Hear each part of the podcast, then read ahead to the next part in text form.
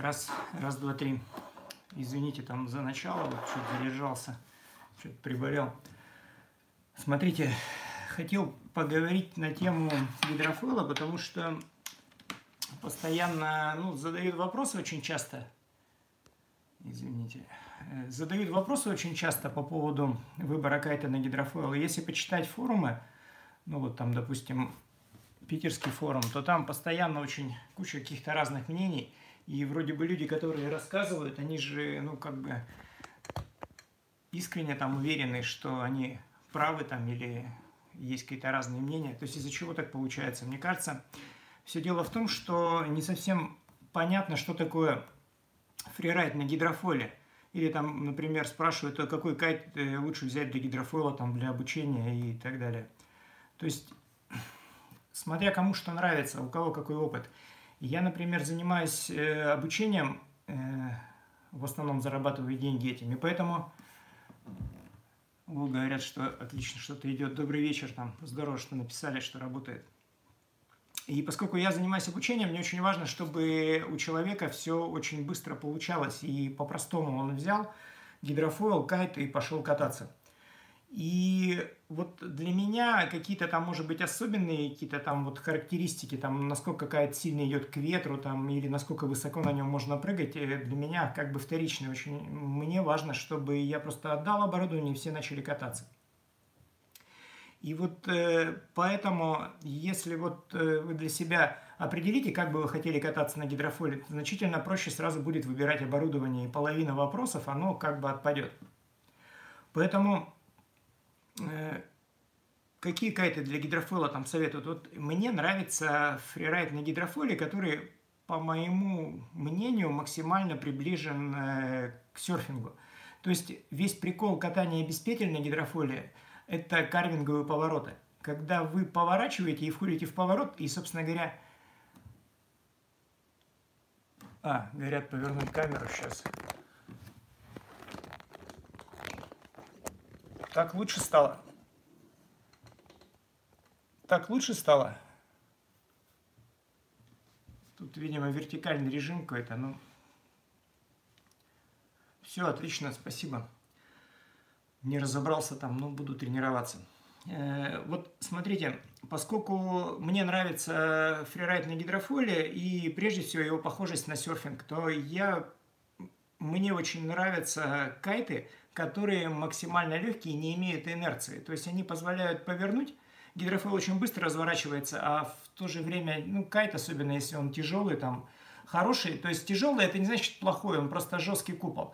И очень часто после поворота на гидрофойле купол еще продолжает движение ну, в свою, там, по своему направлению. И поэтому получается, что вынужденно приходится делать вращение этим кайтом, то есть там делать даунлуп, там, чтобы успеть перевести кайт на новое направление. Вот мне это не нравится. И для обучения, на мой взгляд, это тоже только усложняет задачу, когда кайтам надо что-то там специально делать, чтобы поменять направление. Поэтому я прежде всего ценю в кайтах это, чтобы они были максимально легкие. То есть максимально легкие кайты, максимальная какая-то минимальная инерция, то есть никак не влияет на повороты. При этом кайты желательно, чтобы имели хоть какую-то тягу. Поэтому мне важно вес, общий вес кайта. Какие кайты бывают э, ну, по весу? Я тему парафолов не могу осветить. Мне парафолы не близки, то есть не нравятся. У меня нет никакого большого опыта. То есть я, конечно, катаюсь иногда на парафолах, но как-то вот оценить парафойлы я не могу. Мне они не нравятся. При движении на кайт, когда стропы чуть провисают, парафойл надо очень как-то активно вращать его, и, на мой взгляд, у него очень плохой дрифт – и вот э, мое катание с парафолом ну, требует какого-то очень большого мастерства, то есть имеется в виду карвинговые развороты, основные, которые, ну, безусловно, карвинговые развороты, это развороты вниз по ветру, они прямо требуют какого-то особенного мастерства по управлению парафолами. Наверное, это возможно, но вот для меня это пока, ну, впереди осталось, наверное. Поэтому про парафолы я не буду ничего говорить. Ну, может быть, только в сравнении какие-то свои мысли. Поэтому самые легкие кайты – это кайты, которые имеют всего лишь один центральный баллон. Ну, совсем не имеют поперечных баллонов. Они вообще отлично управляются, но у них, безусловно, есть особенности, э, которую надо учитывать. Они требуют достаточно большого мастерства. В чем там проблема. Эти кайты, они имеют хорошую, ну, у них такая форма, видимо, видимо, это особенность конструкции, не знаю. У них должен быть всегда поджатый задний край. И вот этот поджатый задний край часто добил, доб, ну, возможно добиться только когда пол, э, максимально отпускаешь триммер. То есть они вот совсем сильно поджатые. Только тогда они отлично управляются, здорово летают, устойчивые. То есть у них нету проблем со свалом, может быть, там на задний край, но они требуют поджатого заднего края. Оборотная сторона медали какая? Да, вы сможете на них кататься в очень легкий ветер, то есть когда все катаются на девятках, вы можете кататься на четверке, там, и вам, возможно, будет хорошо, но как только дунет на четверку, вы на четверке уже кататься не сможете, потому что затянув триммер на этом кайте, вы полностью потеряете его управление. То есть вот э, совсем без поперечных баллонов кайты имеют, на мой взгляд, слишком узкий ветровой диапазон, чтобы их рекомендовать ну, большинству любителей. То есть э, для тех, кто умеет, это как бы очень интересное катание, там открывает какие-то, возможно, недоступные для других моделей кайтов э, не знаю, там движения какая-то, там вращения какие-то бесконечные, но для обычного любителя это будет достаточно сложно, особенно это связано с тем, что очень сильно ограничен вот ветровой диапазон при усилении ветра, придется брать размер сразу меньше. Поэтому мне кажется, оптимально это вот кайты, которые имеют один поперечный баллон. Они по весу ну, практически не уступают, там разница не такая большая. И у них тоже минимальная инерция при разворотах, и их ветровой диапазон уже достаточен для того, чтобы на нем комфортно мог кататься начинающий любитель. Я, например, на своих сафари очень часто использую эти кайты для обучения новичков. Мне очень нравится, что новичок очень часто сомневается, ну, как бы ему бывает сложно там справиться с большой тягой кайта. А этот кайт, он при небольшом ветре хорошо летает, очень устойчив, понятен. Он не такой резкий, как э, более жесткие крылья. Поэтому для новичка это все очень приятно, просто и понятно. А вот э, величина депауэра у, а, с одним поперечным баллоном модели, у них э, достаточно, чтобы ну, обычный любитель мог с ним справиться. И даже если сильно раздует, ну, на этом кайте еще остается ну, какой-то запас, что можно кататься. И главное, что при затянутом триммере он продолжает управляться. Следующая группа кайтов, ну, которые тоже легче, чем э, традиционные кайты, это так называемые там, ну, вот модели с тремя баллонами поперечными, там трехбаллонные кайты. Их очень часто рекомендуют для гидрофоила, потому что в основном в этой группе расположены, к этой группе относятся кайты для так называемого вейфрайдинга. То есть э, все слышали про такие модели, про какой-то мифический дрифт, то есть способность кайта отлетать, когда вы движетесь на стропы. То есть если вы движетесь с волны, очень часто это направление бывает вниз по ветру, ваши стропы слабеют, натяжение строп, но этот кайт должен оставаться в воздухе и при этом еще продолжать управляться. То есть вы можете им управлять при ослаблении натяжения строп. Вот э, к этим кайтам э, можно слышать часто на форумах, их советуют именно как э, для кайта для гидрофойла. Вот, на мой взгляд, это очень, ну, такой достаточно ну, спорный момент. Если у вас есть такие кайты, то, безусловно, начинайте на них кататься. Кататься вообще можно на любых кайтах. Вот какие у вас есть, для начала они 100% подойдут. А вот если вы выбираете кайт именно для гидрофойла и именно вас интересует фрирайд, карвинговые развороты, там катание страплес, то не все кайты для вейфрайдинга одинаково, ну, на мой взгляд, хорошо подходят. Вот наиболее удачный вот сочетание – управления, депауэра, там, поворота и способности оставаться там стабильным при ослаблении ветра, на мой взгляд, у Нео. Вот э, Нео, теперешний дуатон, очень хорошая сбалансированная модель, она вот прям хороша и для фрирайда, и для, там, не знаю, вейфрайдинг, может, я не могу оценить там полноценно, но на нем достаточно комфортно кататься с гидрофойлом, потому что у него депауэр позволяет полноценно регулировать тягу. То есть он имеет достаточную тягу и в то же время позволяет ее контролировать при усилении ветра. Есть э, вторая как бы группа вот кайтов для вейврайдинга, которые имеют меньшую тягу. Они очень хорошо управляются, хороший дрифт. Ну вот, например, там Reo от Озона или, например, Drifter от э, Кабрины. Они мне сложно, э, ну я не такой там вейврайдер, Но именно для гидрофойла, на мой взгляд, тяга у них не очень комфортная. Все-таки, особенно для начинающих райдеров, лучше, чтобы кайт имел достаточную тягу, чтобы вы могли там после завершения поворота как-то создать ее, там просто приведя планку.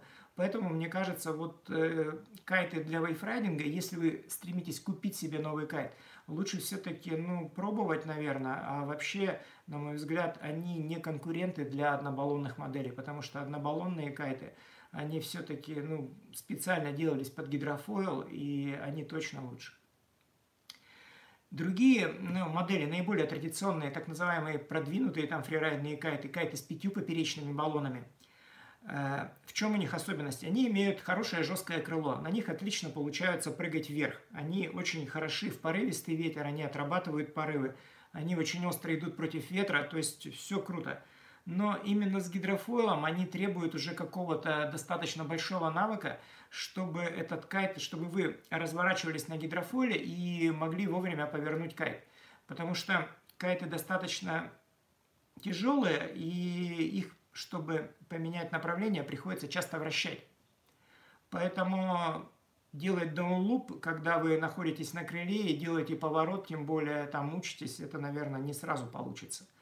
Поэтому мне кажется, что эти кайты имеют смысл э, выбирать только тогда, когда для вас гидрофойл и фрирайд на гидрофойле это прежде всего прыжки для, с гидрофойлом. Ну, то есть прыжки на гидрофойле – вот для прыжков, для высоких прыжков это отличный вариант. Вот Core, XR, там Edge, Озон – отличные кайты, но именно для расслабленного катания, для фрирайда страплес, когда вы часто многократно пытаетесь повернуть там на небольшом отрезке, там, меняя направление, на мой взгляд, эти кайты, которые более склонны двигаться по инерции, подходят меньше – Поэтому, если вы там стремитесь э, к прыжкам, то да, это ваш выбор. Но для обучения и для спокойного катания, на мой взгляд, они подходят меньше. Хотя у них хороший депауэр, и вы сможете регулировать тягу там полноценно – но вот в пограничный ветер, когда на гидрофоле еще вполне комфортно кататься, их часто бывает сложно удержать от падения в момент поворота.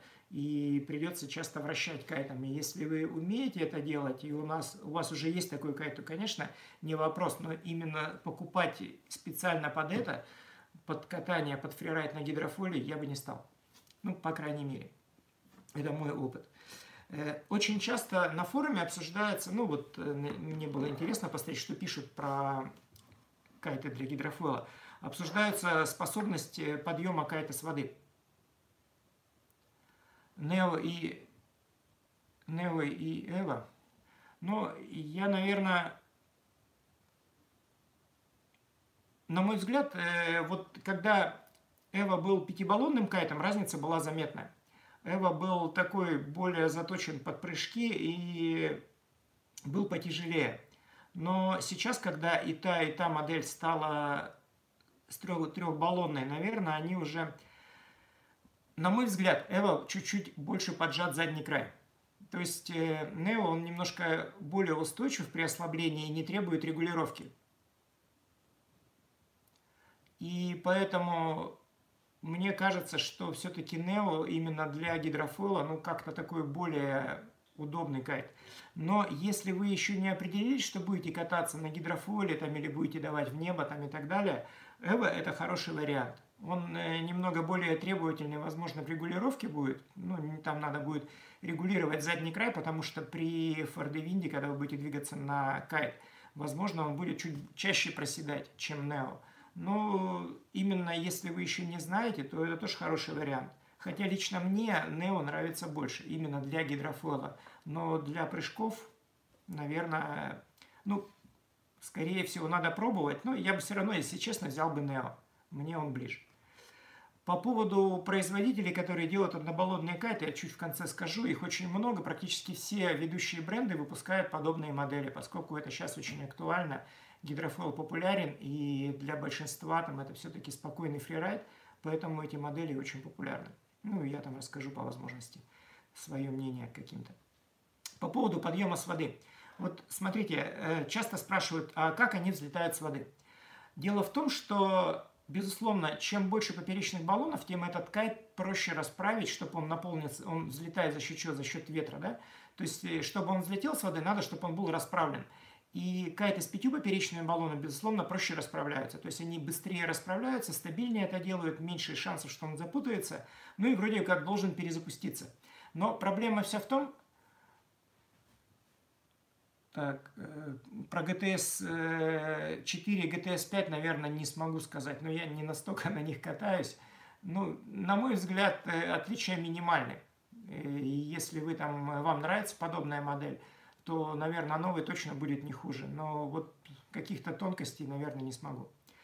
Э, значит, по поводу, когда хорошо расправляются пятибаллонные и перезапускаются, возможно, в этот ветер, то есть в сильный ветер – однобаллонные кайты или совсем безбаллонные, они часто прилипают к воде за счет того, что не могут расправиться, их как бы замывает водой. То есть обычно в сильный ветер падение таких кайтов достаточно энергичное, и когда они падают, они деформируются. Это хорошо, они не рвутся. Но расправить из такого положения бывает сложно. Например, я работаю на ультре уже там третий год, и вот ультра нередко в сильный ветер запутывается. То есть это не страшно, потому что в сильный ветер я их не использую. Но если такое случается, они расправляются медленнее, чем... Э, извините, у меня тут компьютер садится. Но они расправляются медленнее, чем, э, например, э, какие-то трехбаллонные или пятибаллонные кайты. Но дело все в том, что в слабый ветер, когда они падают, ситуация ровно наоборот. Там падения жестких редко бывают, и в тот ветер, когда перезапускаются однобаллонные кайты, пятибаллонные уже просто не отрываются от воды. Поэтому говорить про то, что они хуже перезапускаются, ну, смотря с чем сравнивать, для гидрофойла однозначно облегченные модели, они удобнее для перезапуска с воды. Безусловно, если сравнивать э, с парафойлом, если мне дать в руки парафойл, я, скорее всего, подниму однобаллонный кайт э, ну, более стабильно, чем, допустим, парафойл. Хотя я видел ребят, которые очень хорошо катаются, ну, например, Илья Турбаев, в прошлом году он там э, выходил в такой ветер, ну, пограничный, и ронял, и поднимал обратно парафойл на очень коротких стропах, что, ну, я бы, например, в этот ветер уже мог бы не поднять семнашку, там, допустим, однобаллонную, но у нее это получалось, но, правда, это не сказать, что у него происходило за одну минуту, он, ну, достаточно долго с ним возился. И если вы обладаете такими навыками, как, допустим, Илья, вот, то вам, безусловно, какой смысл там выбирать какие-то кайты, берите парафойл, и будет вам счастье. Но лично я, ну вот, э, я часто на тестах пробую парафойлы. Мне иной раз даже я не знаю, что про них написать, потому что я, честно скажу, вот за там, ну, может, один раз смог поднять парафол. У меня просто сама вот логика его подъема, она у меня отсутствует. Я не катаюсь, ну, давно не катаюсь зимой, хотя когда-то раньше с этого, конечно, начинал. Поэтому я думаю, что все-таки вот подъем кайта с воды, это вот э, все зависит от условий и от вашего умения. То есть, если у вас есть там э, знания, как это делать с парафолом, ну, наверное, отличный вариант. А если вы никогда не катались, то облегченная модель это хороший вариант, потому что вот современные облегченные кайты, вот, например, Cora X-Lite, вообще изумительно хорошо перезапускается с воды. Как это делается, я не знаю, но он вот практически не уступает пятибаллонной модели по способности расправляться. Он практически падает, ударяется, и он уже готов к запуску. При этом он очень резкий, у него хорошо там э, форма купола очень такая жесткая получилась. И он отлично управляется, и с воды перезапускается ну, просто на порядок лучше, чем, допустим, Ultra. Хотя, ну, меня не напрягает перезапуск ультры, то есть я привык к этому, и меня это вполне комфортно. Но надо признать, что, ну вот особенно, я думаю, что новые модели Айраша, я их пока не видел, ультра уже снята с производства. Э, возможно, они исправили поддержку переднего края, но ультра, она просто слишком большая, слишком длинная. И вот э, у меня есть, к сожалению, опыт, там погранично слабый ветер, ну, нередко вот большие модели, там, семнашки, бывают запутываются. И если маленькие модели, как-то их удается, там э, просто закидывается веревка, которая поддержка переднего края, она зацепляется за край, за острый край, там, ну вот, э, за ухо э, купола, и кайт бывает сложно распутать. спрашивают вот по поводу какого года не стоит покупать кайты, там позже какого. Вы знаете, мне кажется, что стоит брать э, по деньгам. Если у вас есть деньги, купите новый, там не надо никого слушать, что там бушный кайт, он почти как новый, но чудес не бывает. Если есть деньги, купите новый. Если, допустим, э, бюджет ограничен, то, наверное, какого года брать, э, не знаю. Вот, э, на мой взгляд, ресурс у кайта примерно 60 дней. Через 60 дней, то есть через 2 месяца изменения кайта, имеется в виду ткани кайта, они становятся явными, и это видно. Это даже бывает не всегда бросается в глаза, но это чувствуется при управлении кайтом, когда он в воздухе. Поэтому, поверьте, 60 кайтов, там, ну, 60 дней кайт э, у человека, который ну, вот, в любой школе ну, за сезон это точно выкатывает. По поводу новых материалов и тканей. ну, я там не вижу ничего нового, если честно. По поводу нанопокрытия и так далее, ну, это же все название. Э, мне кажется, что вот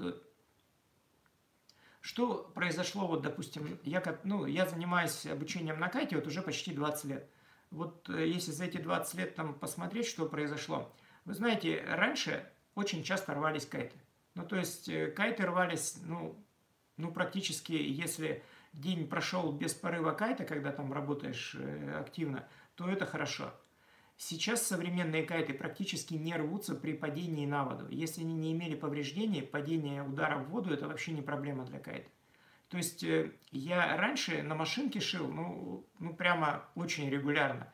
Сейчас я, бывает, сезон даже машинку не достаю, потому что, ну, бывают там какие-то порывы, но часто можно их просто заклеить. То есть сейчас кайты, уже лет 15 кайты стали лучше, но за счет чего они стали лучше – Просто э, износ кайта проявляется тем, что снижается воздухонепроницаемость. Просто ткань становится э, как тряпочка, и этот кайт уже не создает большой тяги, и при ударе об воду просто он, ну, наверное, бывает рвется, но у меня редко. То есть ученики редко прямо рвут кайты пополам. Больше вот кайты перестают летать, ты перестаешь их использовать, потому что они не тянут. Что значит не тянут? Он висит в воздухе, он против ветра не летит. То есть, если вы берете новый кайт, он залетает далеко на ветер, а старый кайт, ну, стоит перед вами никуда не тянет. И вы берете там кайт, там, ну, он может быть хорошо, ну, казаться хорошо выглядит, но он просто... Опс. Извините.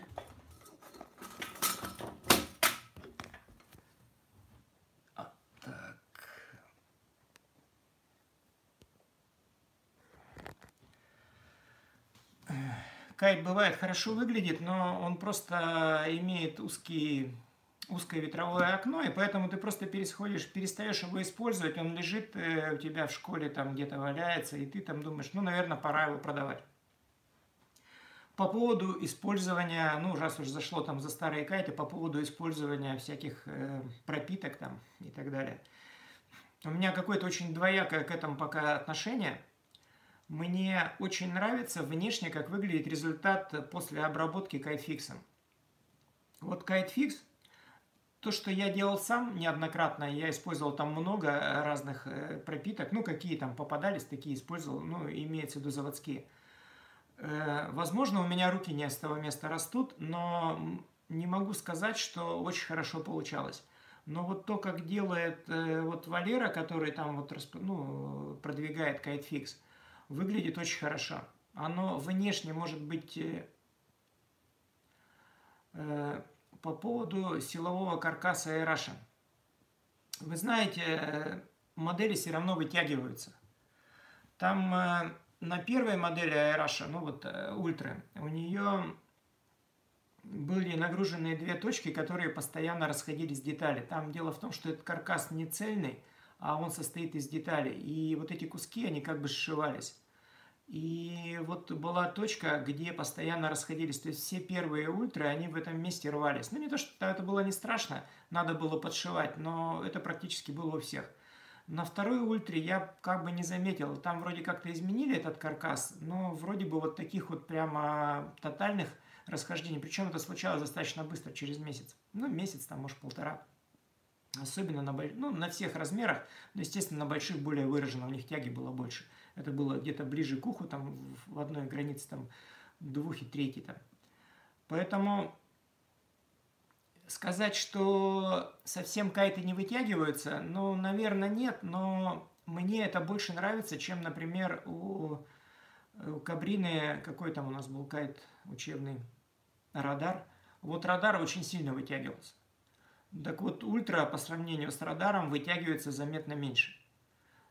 Ну, по, помогает ли это именно вот эта сетка, не знаю. Но, наверное, как-то помогает, но не панацея.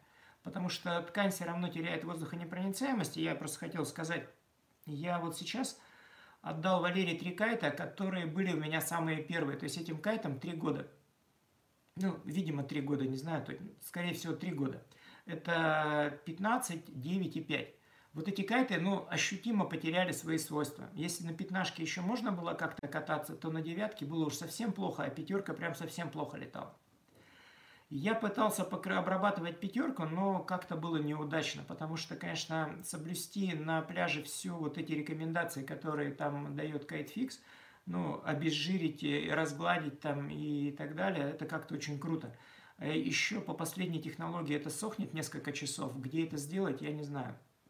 Вот я отдал Валере в кайтфикс, и он вроде как не покрыл вот эти три кайта. И вот э, я сейчас приеду, когда на сафари, мне очень интересно, как это будет выглядеть. Он предупредил, что из-за того, что кайты сильно изношены, я не знаю, что, по его мнению, сильно изношены, на мой взгляд, эти кайты изношены, но сильно слабо, они целые, без, ну, там, без особых каких-то ремонтов. Вот, он сказал, что было очень большое потребление там вот этого, этой пропитки, то есть она сильно впитывалась, что, возможно, слой пропитки получился слишком толстым. И как она будет, будет, ну, там, интересно. Но я видел кайты, которые он покрывал для Вики, там коры, у нее был старая одна семерка, э, Ситип. Ну, прямо кайт, прямо выглядит как новый.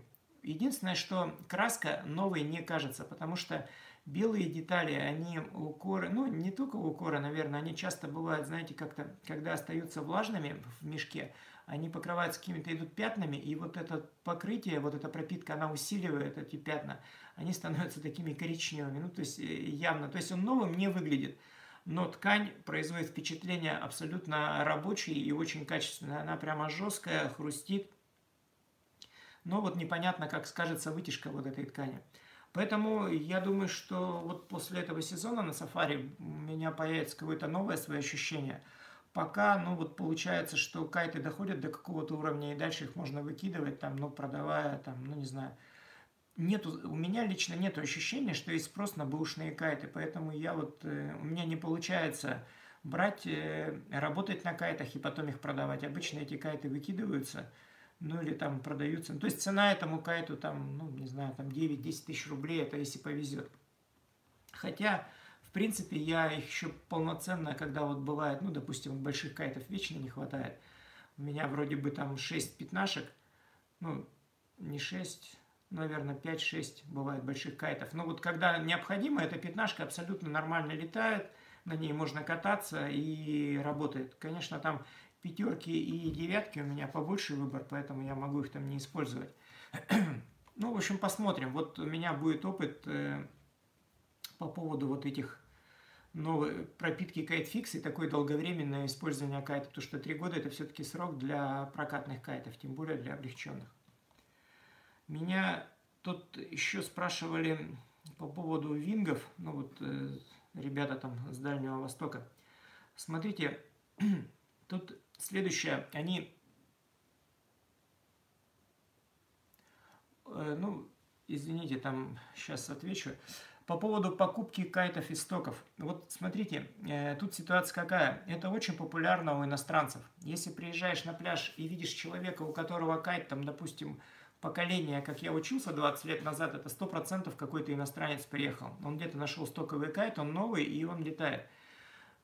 Наверное, если этому кайту там, ну, лет 5, то, возможно, если это какая-то была обычная там популярная модель, ну, например, у большинства производителей, там, ну, вот, не знаю, там, у ведущих каких-то, там, у них кайты особо не меняются.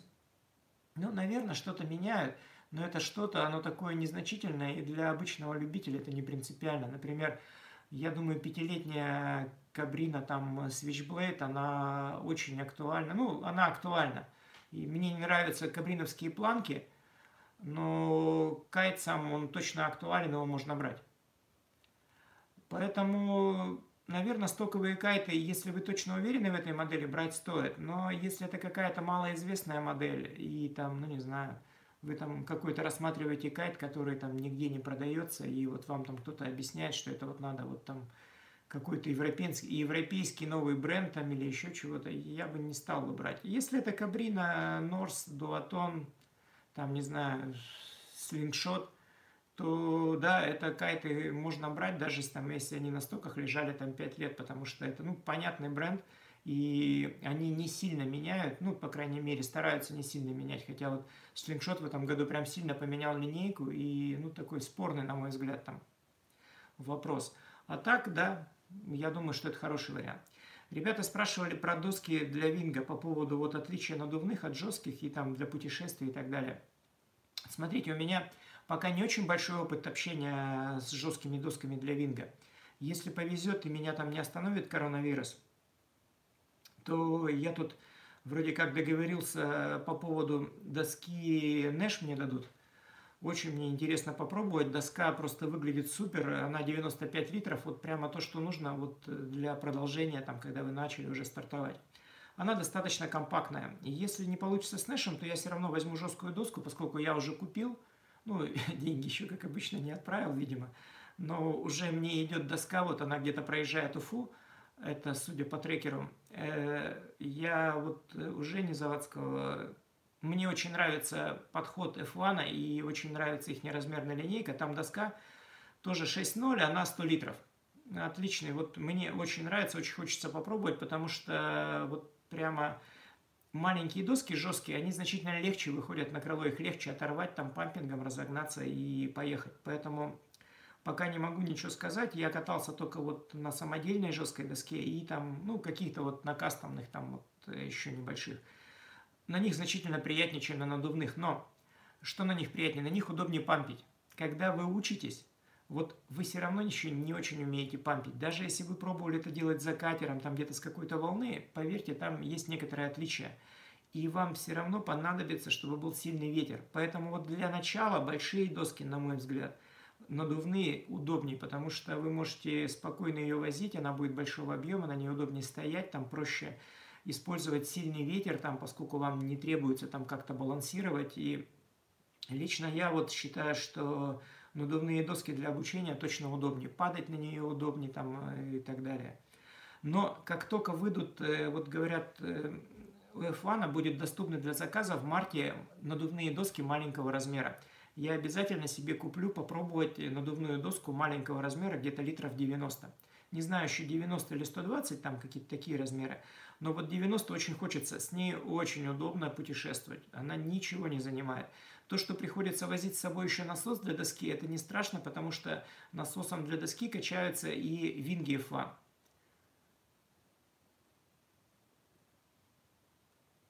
Э, Best Brand, я не знаю, что это за обзор. Если кинете, то я могу прокомментировать там ну, какие-то свои, но если честно, я не видел. Меня спросили, как я отношусь э, к обзору какой-то best бренд, и я просто не в курсе, что это. Поэтому, как только появится возможность, я обязательно себе куплю надувную маленькую доску. Мне очень нравится, это очень удобно для путешествий. Но если вы едете надолго, например, там на пару месяцев куда-то, вот э, как я, допустим, езжу на Маврике, ну, надо, конечно, уже переходить на жесткие доски. Я думаю, что в этом сезоне я там разберусь что мне нужно. Очень интересен вопрос э, грести веслом. Мне очень понравилось э, пытаться серфить на фолии именно с веслом. Но вот надо разобраться, какой объем позволит мне это делать. Потому что, ну, все-таки, ну, я достаточно тяжелый, мастерство у меня не такое в этом плане. Еще ребята спрашивают, вот, я там не смогу про этот открыть, э, если кинешь э, список кайтов, то можно, наверное, прокомментировать. А так, по поводу мачт и алюминиевых, и карбоновых. Ребят, вот, э, конечно, карбон ездит лучше. Почему лучше? Потому что профиль мачты, видимо, тоньше. И, конечно, сопротивление, которое оказывает эта мачта, оно значительно меньше. Но это актуально для гидрофоилов с кайтом, для фрирайдных гидрофоилов. Для серфовых гидрофоилов, там, для винга это менее актуально. И мне кажется, что если вы еще не определились, в принципе, для, если вы хотите для винга купить, то для винга все понятно, надо брать там 65 или 75, то есть меньше брать смысла нет, потому что меньшая мачта, как бы не казалось, что будет удобно, меньшая мачта не позволит э, ну, стабильно отрывать доску, доска длинная, чуть наклоняется, и она касается кормой. Поэтому для винга 65-75, если есть возможность купить карбоновую, вот сейчас у F1 появились карбоновые мачты, то надо брать карбон и вообще не париться.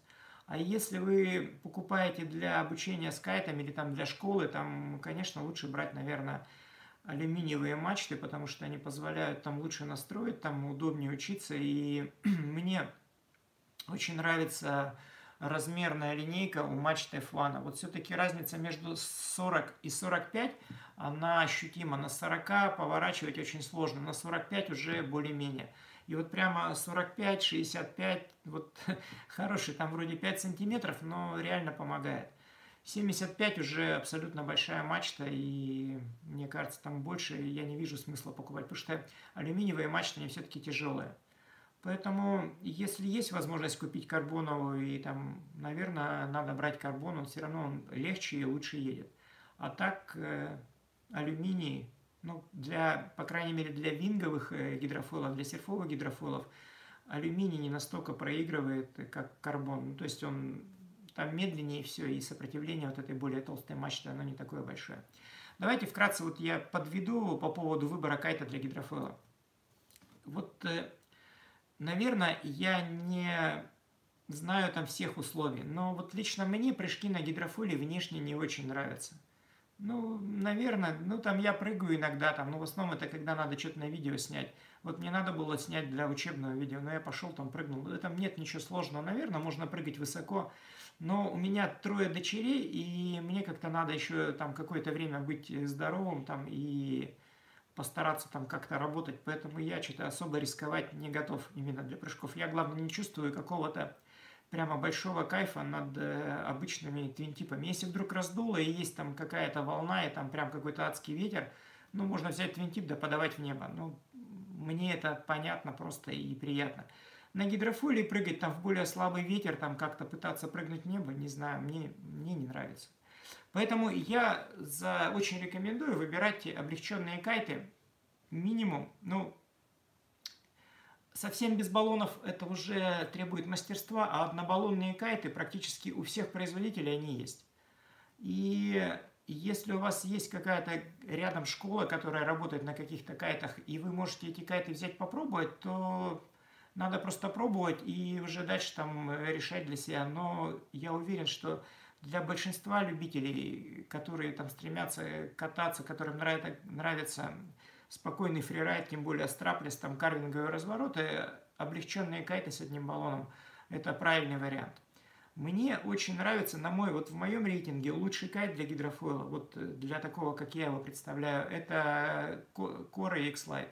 Core X-Lite просто супер. Я не комментирую его цену, я ну, как бы тут не произвожу эти кайты и не могу ничего там сказать. Вот э, прямо супер. У него просто отличный ветровой диапазон, даже если раздуло, на нем все равно спокойно можно кататься. Он вполне подходит для прыжков. Это, конечно, не такие будут высокие прыжки, но кайт достаточно резкий и хорошо держит. А по слабочкам он отлично управляется, разворачивается. Я катался на девятке и на двенадцатом.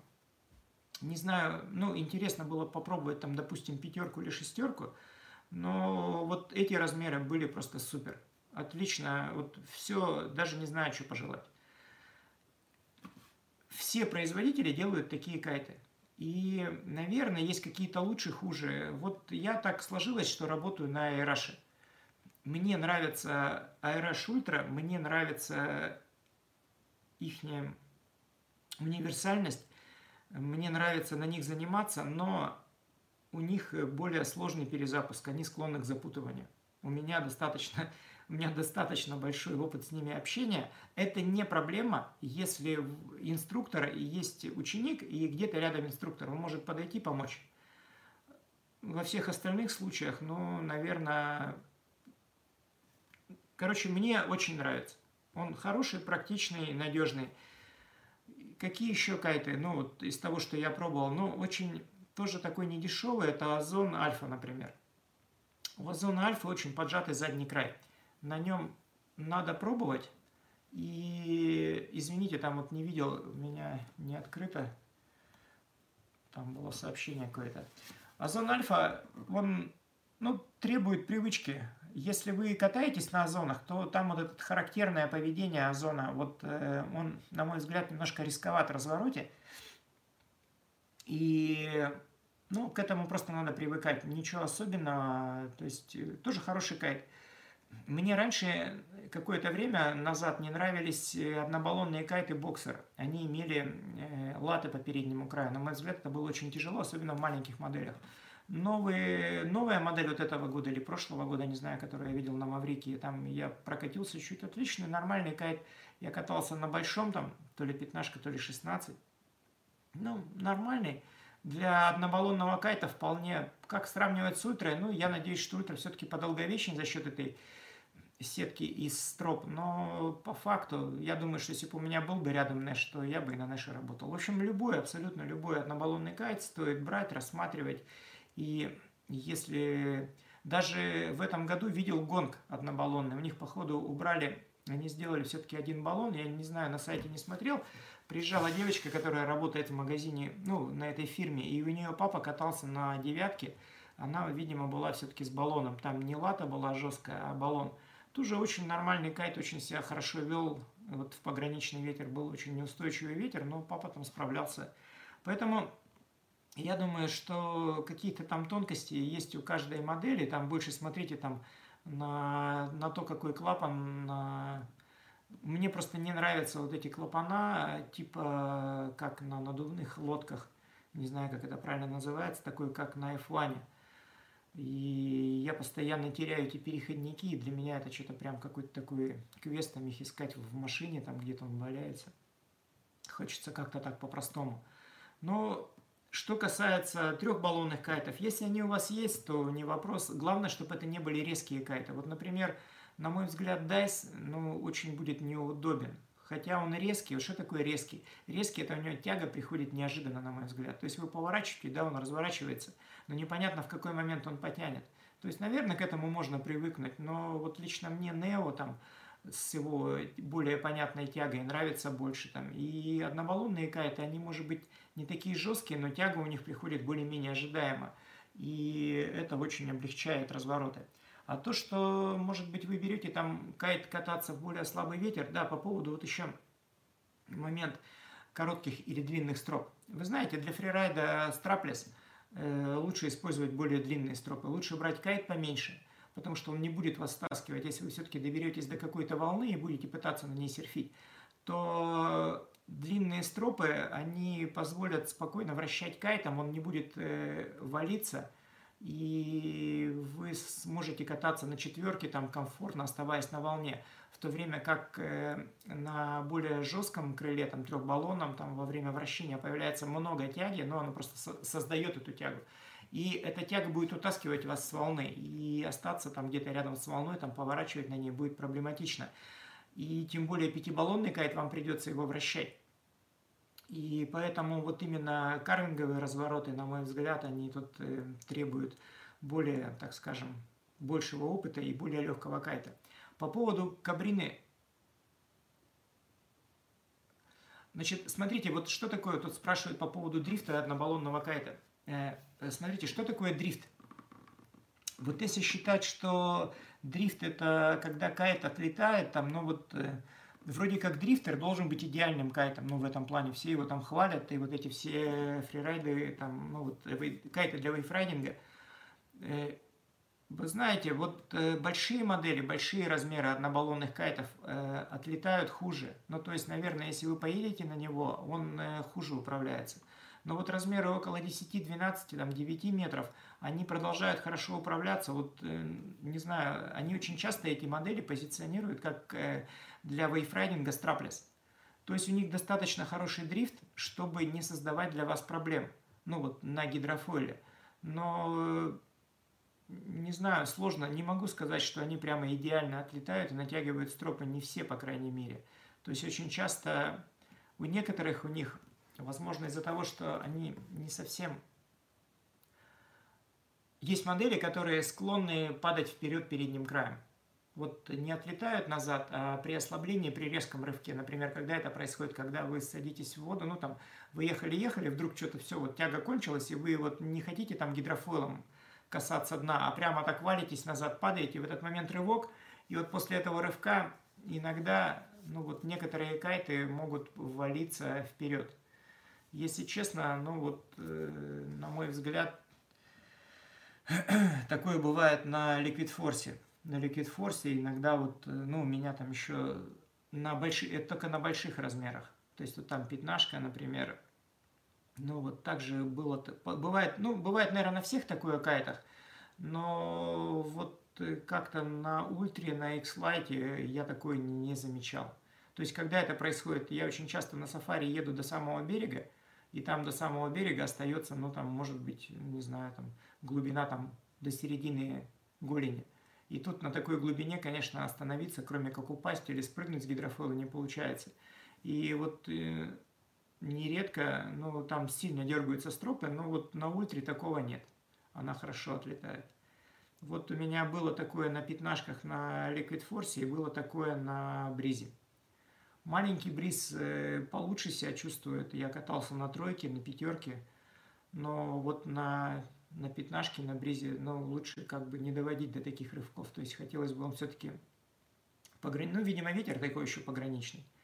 Поэтому дрифт, наверное, в том варианте, как его понимают для волны, для катания на серфборде – наверное, у легких кайтов не такой хороший. Не знаю, там в чем оно отличается.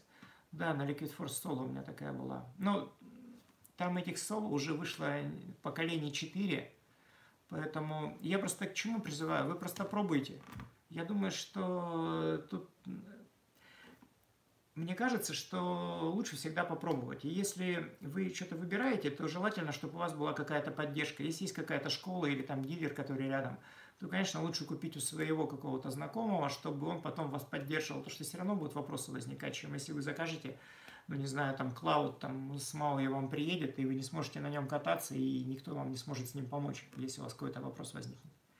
А так, э, по поводу, спрашивали свичблейда и гидрофойла.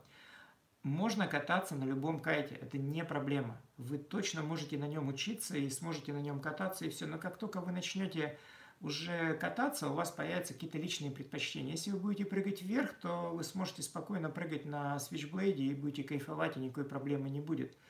Но если вы будете кататься с траплестом, и вам будет интересно, ну вот какое-то там подобие серфинга, там, которое включает в себя карвинг и развороты именно вниз по ветру, то у Кабрины, конечно, модель Моно значительно лучше для этого предназначена. Хотя, на мой взгляд, Моно все-таки уступает однобаллонным кайтам. И однобаллонные кайты от известного бренда там ну, вот, точно интересней. Ну, не то, что точно интереснее, чем Switchblade для карвинговых разворотов, но у меня есть знакомые, которым нравится именно Switchblade, и они не совсем устраивают э, легкие кайты, они катаются на Switchblade и не волнуются никак. Хотя, на мой взгляд, Switchblade просто в пограничный ветер сложно будет удержать при повороте. То есть вы еще можете кататься на гидрофойле, но удержать от падения кайт можно только через вращение. А чтобы он вращался быстрее, придется ставить короткие стропы, в общем, короткие стропы, ну и так далее.